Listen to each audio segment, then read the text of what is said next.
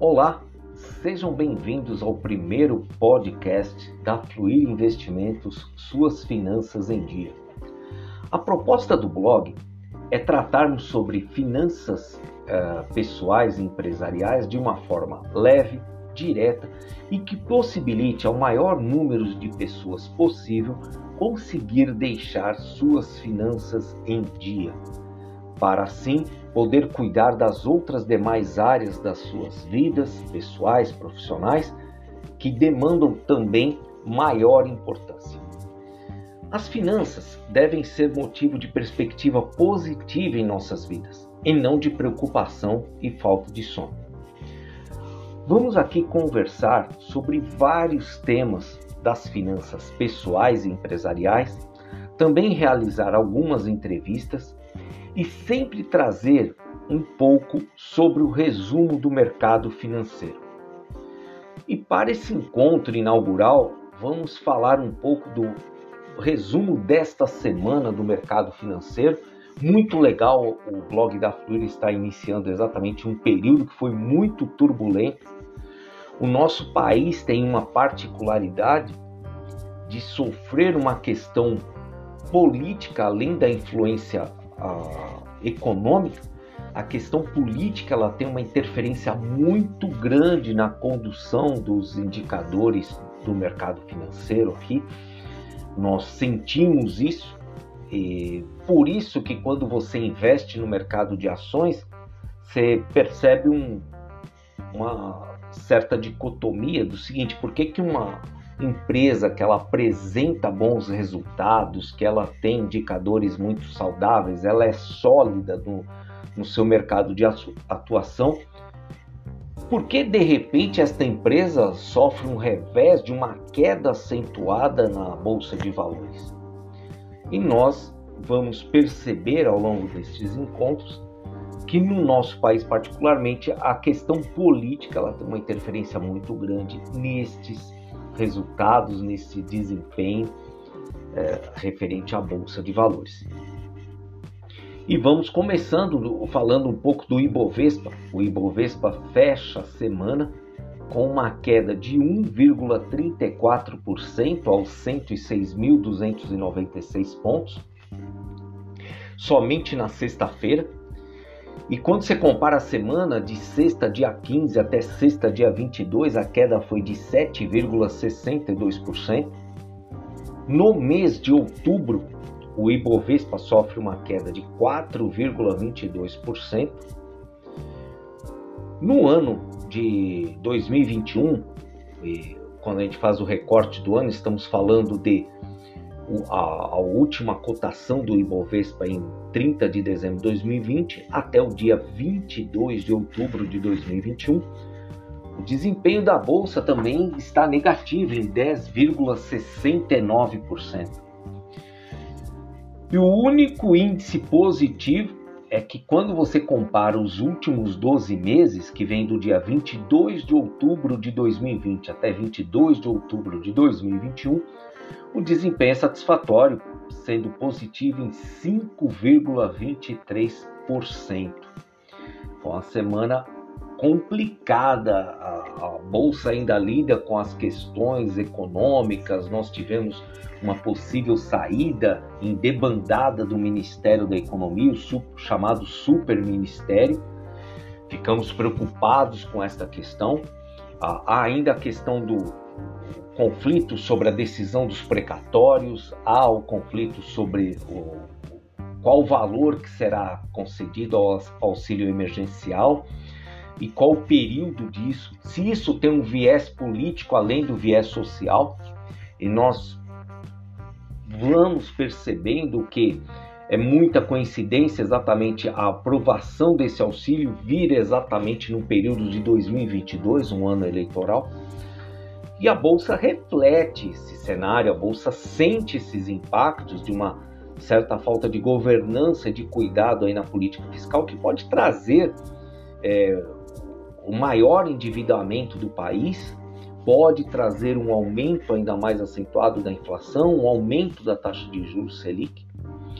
E a bolsa fecha nesta última sexta-feira com uma queda de 1,34%, com um volume financeiro em torno aproximado de 54 bilhões de reais. Né? Ela, na semana, eh, comparado dia 15 até dia 22, aí, com uma queda de 7,62%, e é, muito impactado dessas notícias, e nós vamos percebendo que também nos ETFs, quando a gente olha o, BOVA 11, que representa 60 maiores empresas do Ibovespa, o BOVA 11 também fecha em queda de 1,28 no dia, 7,16 na semana, uma queda de 3,91% no mês de outubro, no ano em 10,75% e também positivo quando você olha o cenário dos 12 últimos meses, em 5,25%. O IVVB11, que já reflete o desempenho das 500 maiores empresas é, do S&P, aí já o cenário é um pouco diferente. Há uma queda por alguns resultados, por algumas informações, algumas preocupações sobre inflação nos Estados Unidos. Há uma queda na última sexta-feira em 0,4%, porém na a semana ah, ela foi muito positiva em 4,84%.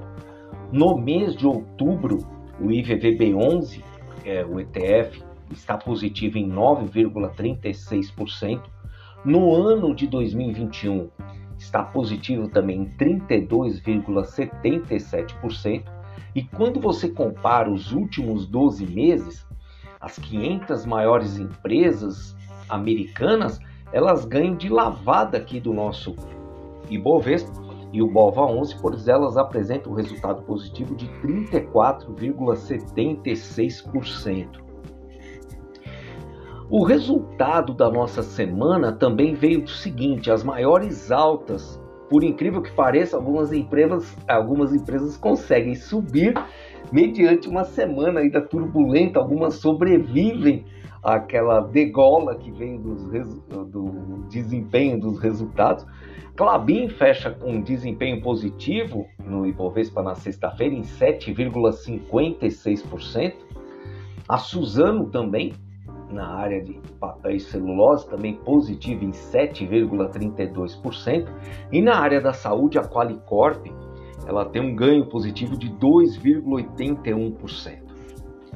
No lado das maiores quedas, nós tivemos a Local Web com uma queda na sexta-feira de 8,89%, embora ainda muito consolidada com desempenho muito positivo no ano. O Banco Inter uh, tem sofrido um período muito intenso de quedas. A sexta-feira não fugiu também disso, com uma queda de 6,65%. E, e a Ecovias com uma queda de 6,54%. Aqui foram os três mais e três menos do Ibovespa na sexta-feira. O S&P fecha com uma queda de 0,11%, conforme já conversamos na sexta-feira. Dow Jones com um resultado positivo de 0,21% e o índice Nasdaq com uma queda de 0,82% na última sexta-feira. Aqui um resumo do mercado de ações da semana. Quando nós falamos do IFIX, o índice que reflete os fundos de investimento imobiliário aqui do nosso país, o IFIX eh, fecha com uma queda de 0,46% na sexta-feira, também refletida na semana com uma queda de 1,15%. O mês de outubro está um pouquinho abaixo, mas praticamente andando de lado, é, com uma queda de 0,12%. No ano, ainda uma queda de 5,5% os fundos imobiliários também refletindo um pouco desta instabilidade, mesmo com a retomada econômica. Isso é um conflito, a, a, a retomada econômica, a retomada dos shoppings, a movimentação, isso ainda não acaba uh, sendo refletido no desempenho dos fundos imobiliários. E no ano, quando a gente olha o cenário dos últimos 12 meses, uma queda de 3,47% no IFIX. É... Aqui nós vamos também acompanhar um pouco da cotação do ouro. O ouro, ah, tirando agora conversão, vamos deixar a onça Troy, que é o padrão mundial, e vamos converter para o grama, que é a nossa forma de cálculo aqui no Brasil, para compreender como é que funciona a cotação do grama do ouro.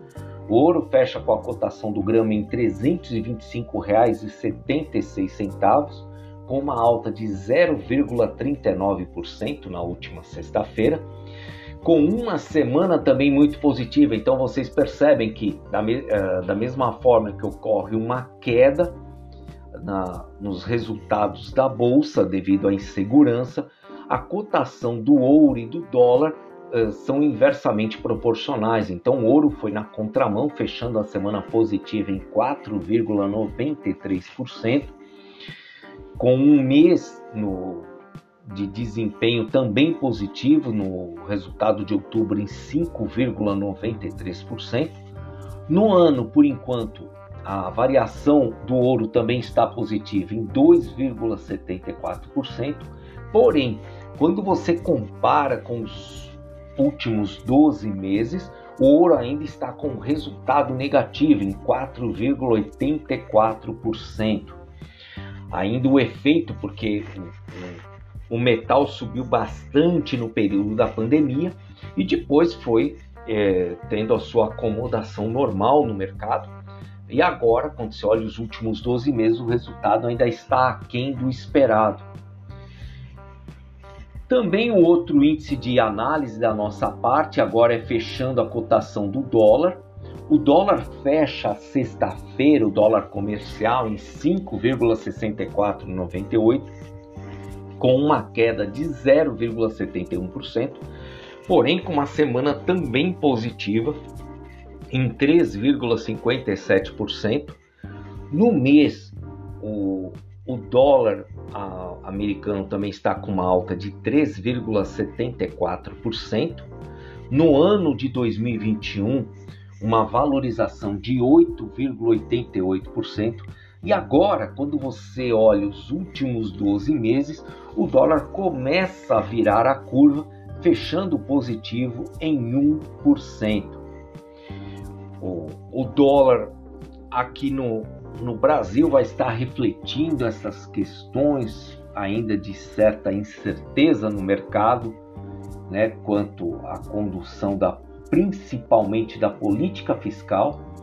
Ficamos atentos à questão, deve ter uma revisão de alta para a taxa Selic, o mercado até nesse momento prevê um aumento de 1,25 a 1,5 ponto percentual para a próxima reunião do Copom, do Comitê de Política Monetária.